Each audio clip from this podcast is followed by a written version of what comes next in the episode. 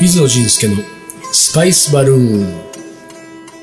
本日のゲストは、メタバラッツさんです。こんにちは。こんにちは。はい。えー、今日のテーマ、はい。スプライト。スプライトね。スプライトインドにスプライトってあるの？ありますよまああるか全世界そう、全世界あるんですかね。スプライトの謎ってはいいう。なんかコカ・コーラとか、うん。ペプシ、ペプシがイメージか、インド。どっちなんだっけ？インドって場所によるか。どっちなんかペププシ、ペプシのイメージでも。ペプシの方が、なんかその、クリケットの選手を使って、うん大々的に宣伝しているようなイメージがありますけどね。あとなんだっけ？リムカだっけリミカね。リミカありましたね。ねあれは、なんだあれライあれムソーダ。はライムソーダみたいな炭酸のね、うん甘いやつですよね。美味しいですよね。そうか、でもスプライトもなんか、スプライトよりもセブンアップのセブンアップね。いいような気がしますね。セブンアップはよく見るね。そうですね。で、スプライトの方が少なかったかもしれないですね。ペプシー。ペプシーね。ペプシーはね、結構見うん。ます。なんかでもあの手のなんかこう、 Thums Up っていうのがあるんですね。何そ Thums Up って知らない？ココーラみたいな。な。ザップ。コカ・コーラみたいな味の。うんタムズアップ。あアメリカのじゃないですか、あそうわかんないですけどね、どこのかは。その、なん、そのスプライトの謎っていうのは、何なんですか？スプライトで何か事件が起こったんですか？これは多分学生時代の、で、うんうん。定期的にあの、帰るんで、えー帰る？そう、あとの、日本にね、うん。年に1回か、うんうんまあ多い時2回ぐらい、うん。日本に帰ることがあって、うんで、やっぱり山の上なんでね、ずっとこう、みんなでバスに乗って、はい。山を下っ降りていくとて、うんで、一番近い最寄りのうん。町うん。が、コインバトールっていうほ町でしたね。コインバトールあの、ニルギリからずっと、うーん、何時間かかるの ?5 から7時間ぐらい。う。ほう。かかっもっとかかったのかな、コインバトールまでは。うん。で、そこでコインバトールで一泊して、うん。で、またそこから飛行機に乗って、うん。チェン内に行くんですね。ああ、じゃあ国内線が出てるのね、コインバトそうです。コインバトールはなかなか大きい町でして、うんで、そこで一泊をして、うんチェン内に行って、チェン内から国際線に乗って、うん。私の場合と結構シンガポールが多かったけど、うんシンガポール経由でうん。成田に行ってうん帰る。まあ大体2日間コースなんですね。うん帰るのに。うん。遠いね。遠いですね。で、そのコインバトールにもう行くとやっぱりこう学校から普段出れないそうだね。出たからね。まあちょっとお金を持ってるわけですようんうん。普段持ってないお金をうんうんそう持ってうん。で、友達と一緒じゃないですかはい。何人かのコインバトール経由の友達と一緒なわけですからね。そこはちょっとレストランとかに入ってですね学校では飲めないもの、学校では食べられないものを。週に1回出るか出ないかうんの炭酸飲料。もうここでは思う存分飲めるわけですから。みんなやっぱり、こういう、まあ好き、好き好きなねう、んそのものを頼むんですよ。で、入って、それか、もう冷えたやつを頼みたいですから、うん暑い中クーラーが効いたレストランに入る。偉そうに注文するわけですよ。はいはい。まあ、コーラの人、ペプシの人、いろいろいるんですけど、うんまあ、自分はその時スプライトをうん。頼んうん。で、キンキンに冷えたスプライトが、あの瓶のタイプでね、出てくる、はいはい瓶で、インドは開けて出さないんですよ。基そ本的に。うだよね。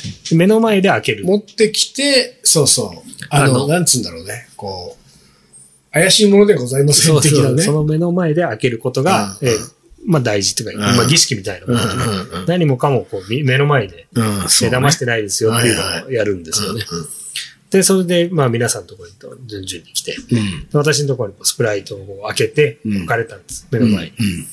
で、何人かスプライトで何人かコーラかペプシやってるんです。で、一口飲んで、うん。ちょっとこう、他の人を見たんです。うん。で、みんな美味しいうん。すごい冷えてて、ああ、こんなにね、久しスぶりだとはいいなっていう。コーラはいいなっていうふうに言ってるんですけど。で、二口目飲んで、うん。三口目飲んでも、うん。スプライトの味がしないんですよ。ほで、もう、何度飲んでもこれ水なんです。う。でみんな他の人たちこう、これをスプライトだと思ってると思う。ああ、はいはいで、はい。あんたスプライトど、どんな味なのかって。うん。でこれはスプライトだうんと。すごい美味しい。炭酸も効いた。あ美味しいじゃないかで、もう信じられないからちょっと飲ませたら、うん。他の人の飲んでみてうん。これスプライトなんですよ。で、他の人も私の飲んで、うん。あスプライトじゃない。バラッツのだけが。だけがスプライトじゃなかったんですよ。水だったんですはよ。で、もう、ね変ですから、うんあの、店員を呼んで、あ。これは水だと。で、店員も信じないんですよ。うん何を言ってんだこいつは。目の前で開けてうん、こう出してるにもかかわらず、水のわけないだろうん、そうだね。じゃあもう、その、の飲んでくれ。そうだね。コップ出してうんそれはそうだねこう飲んでみてくれやつうんうんで、そうしたら店員もびっくりしちゃって、うん 水だ。そうそれだから店の人や店員だって別にね、水でこう、かさ増ししたり水を入れ替えて、やったわけ騙そうとしてるわけじゃないからね。もともとすべて全員がそこで納品され騙されてた。た、そのものがもうスプライトではなかったってことなかったんですね。水だった。それはどでしこっかりと閉まってたんです。そうだよね。どこで誰がやるんだろう。どこで誰がそんな器用なことをね、やったんでしょうね。そうだよね。だってその製造ラインのどっかが、だって一本だけってことはないだろうからね。だから、器用な人がいるんですよね。多分飲んだやつをきれいに締めて、まあ、でもそれはそうかもしれないけど、それは何のためにやるの？その人は。二重に儲かるためじゃないですか。それか、スプライじゃあトの店がやってるってこと？店がやったのかもしれないし、飲んだ人がいらないって返したのかもしでいたずらのために？お金ちょうだいみたいああ、な。そう。やったのかわからないし。だって、まあもし仮に店でやったとしても、うんその店員は、じゃない人がやってれば、店員からすると、何なんだこれってなるって。そうですね。もしかしたらその中の違う人が、前日にシフトで入ってた人がそうそうそうそう、のかもしれい。ないし、いやその、おい、これ水じゃねえかってなったその店員は演技だった可能性もある。そうですね。そうしたら相当なものですよ。相当なものだね。はあ。だってその人何にもメリットないじゃないですか？どうせ新しいスプライト出さなきゃいけないですからね。うんで、だし自分の給料変わんないし、ね変わんないよねオーナーでもなければね。あのー、ペットボトルなんかもさ、よく、その、なんていうか、完全に封してある、密封されてるかどうかはチェックするじゃない、買う前に。そうですね。そう、なんか開けて別の水入れて、なんかペットボトルの水ってよく買うから、はい。で、水なんか水道水入れられたりとかすると困るからね。そうですねこっちお腹壊しちゃうし。壊しちゃだから、そこはチェックするんだけど、でも、インドでよくあるのは、ペットボトル、売られてるペットボトルがこうずらっと並んでて、うん全部が密封されてるけど、この水、水深じゃねえやその水の高さがさ、う。違うのがありますね。うん全然バラバラだったりするからね。あれはうん、なんかこう、だから要するにこう横に並んでこう5本ぐらい見るとガッタガタしてるもんね。そうですね。。どれがスタンダードなのかね。うん全部、全部密封されてるからね。そうですね。適当に入れてるんですかうね。ん。で、生産ライン上のあれかね、なんかこう、それかなんか、それがこう、ベルトコンベヤで運ばれてる時に、揺れちゃう。揺れて、こう、水が、その水のこう、こぼれ方がものによって違うのかな？あれが、結構その不安になる時かな？なんかインドで水を買う時に。これ大丈夫かな、これ、みたいな。でもスプライトは閉まってましたからね。そうだね。ただなん、うん、でも、上手に開けて上手に閉めた人がいるのかね。まあ、いるかもしれないですね。よくこう、インドはね、その見てないとダメだっていう。例えばそのスプライトのはん。目の前で開けてくれる。うまあ、うちのなんかその田舎っていうかグジュラートだと、まあ、うん乳製品が結構有名で、うん。まあ、牛乳を、えーもちろんあの、アムールみたいに、うんその、一箇所に集めて売るっていうシステムもあるんですけど、うん割とこう、街な、もう結構大きな街中でも、うん牛乳を売りに来る人たちがいるんですよ。はいはいで、牛乳を売るって言っても相当フレッシュで、うん。牛ごと来るんですよ。あで、牛ごと来て、子牛を連れてきて、うん。で、その牛にうん、こう、カランカランカランってやって牛乳売りが来るんですけど、うん。その牛にミルクを出させて、フはいレッシュなミルクを買うことができる。で、まあ、牛乳くださいって言って、こう、なんかこう、入れ物を持って行って、うん。これ一杯でいくらみたいので、こう入れてくれるんですけど、うん。その人をずっと見てないとダメだっていう。ああ、なるほどね。そうしないと、こう、ちょっとこう、目を離したり、うん。まあ部屋で、家で待ってるから入れといてって言うと、すぐ水を入れちゃうんです からそれを見てないといけないと。だから結構ずっと監視をしてないといけない。で、すぐ水を入れちゃう。すぐ水入れちゃう。そうか、もう、あれだね、なんか、マジシャンだね。そうですね。どこから水持ってくるなんかかマジックとか、すごそうじゃない？インドの。なんかその、うんいわゆる本当のプロのマジシャンでさ、うん。なんかインド人ってなんかすごそうマジシャンじゃなくて日常にマジックが溢れてるまあそうそうそう、そうなんだよ。だけどさ、日常に習慣的にそのマジックが溢れている世界でうん。生きている人たちの中で、プロのマジシャンを目指す人っていうのはさ、うん。相当鍛えられた、そうですね。うん様々な目をくぐり抜けて、そうそうそうそう。日常的にテストできるものそうがたくさんありますからね。そうなんだよね。なんかそういうのってインドはないのかね？その、なんて言うんだろう。例えばね、なんか、ビリヤードって、フィリピンがやったら強いでしょ。あ、そうなんですなんか俺一時期ビリヤードの大会を、はいその、ネットとかで、うん。この映像とかをね、見たりするんだけど、もうビフィリ、確かフィリピンだと思うけど、東南アジアの、多分、ものすごいフィリピン人が多いわけ。そのプロのもうその世界レベルでもうなんか、一、二を争うところにいる。で、まあ考えてみたら、俺、えーインドネシアとかベトナムとか、去年、一昨年は結構東南アジア行ったけど、うん。東南アジアで結構街中にもうその、うん。プールバーじゃないビリヤード場あって、昼間っからすんごい数の人がうん。ビリヤードやってるわけ。はいだから、こう、あのほら、ブラジルとかさ、ああいうところのなんかサッカーとかと一緒で、うん日常的にそう、なんかもうで、しかもやってる頻度が高いと、うんうんその中から選ばれしね。はい。それで言うと、インドのマジシャンすごそうな気がするんだけどね。ただ、そういう人たちは日常に見えないところでやっているので、たくさんいるのかもしれないですけど、七不思議みたいな形で。今のスプライト。のように、不思議なこととして終わりにさせられているかもしれないですね、ああ、そうか。うんでそれはその人のフィールドで、そうだね。えーもう騙されちゃってるのかもしれない。だから、じゃあ、そのあれだね、なんかこう、このスプライトの謎のところのこのお店は、このお店切ってのマジシャンだったかもしれないね。そうですね。そこに、うんなんていうか、でステー綺ジ、麗に密封したあの瓶にはい、水を、入れてるんですかそう、スプライトじゃなくて水を入れてんの。そうですね。でその人たちは与えられたステージで見せ物ではなく、そうだね。日常に溶け込んでそうだね。いるのかもしれないですねうん。そうだね。うんあの、なんかこのスプライトのさ、時みたいにさ、その自分がね、自分、みんなで行って同じやつ頼んで、自分が飲んでるやつだけが、うん。あれ？って思った時に周りを見るっていうさ、経験ね。なんかそれは、このスプライトの話は違うんだけど、なんか俺は、なんか、2回あって過去に。え、インドじゃないね。うんはいとあの、日本でね。うん。で、1回は、あの、あ、どちらも、うどんなんですよ。ああ、そうなんですうどんで、あの、1回はね、名古屋で、うん。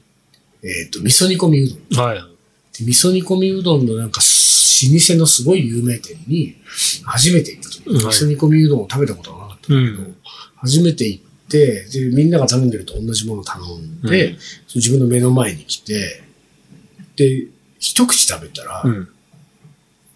あの、茹で足りないわけ。うん。ものすごい硬いのね。はい。で、これは、明らかに店員が間違えうん。て、その、なんていうか、まだ、あの、火が通ってないものを間違えてだ出しちゃったんですね出してきたと。で、自分がその箸でもう持った感じがさ、うん。あの、くたっとなるはずの、はい。中まで火が入ってるなんかもう、ビーンってこう、だからすごい抵抗感なわけ。腰ですね。うん、で、これはいいくらなんでもと思って、まず最初に店員を俺は呼ぼうとした。はい。これはちょっと間違えてるから、もう一回似てきてくださいって、うんこう声をかけようとしたんだけど、店員に声かける前にと思って、周りを見てみた。で、周りを見てみたら、あの、すべてのテーブルの人が同じぐらいの抵抗感を持った麺をうん美味しそうに口に運んでるわけ。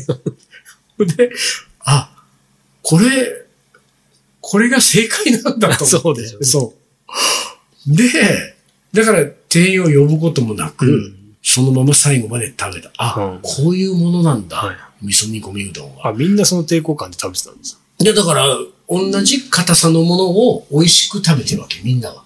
自分だけが、あ、それはスプライトとは違いますね。そう、だからスプライトと違うバージョンよ。はいはい。だから、みんな、だから自分だけが初体験だったから、はいびっくりした。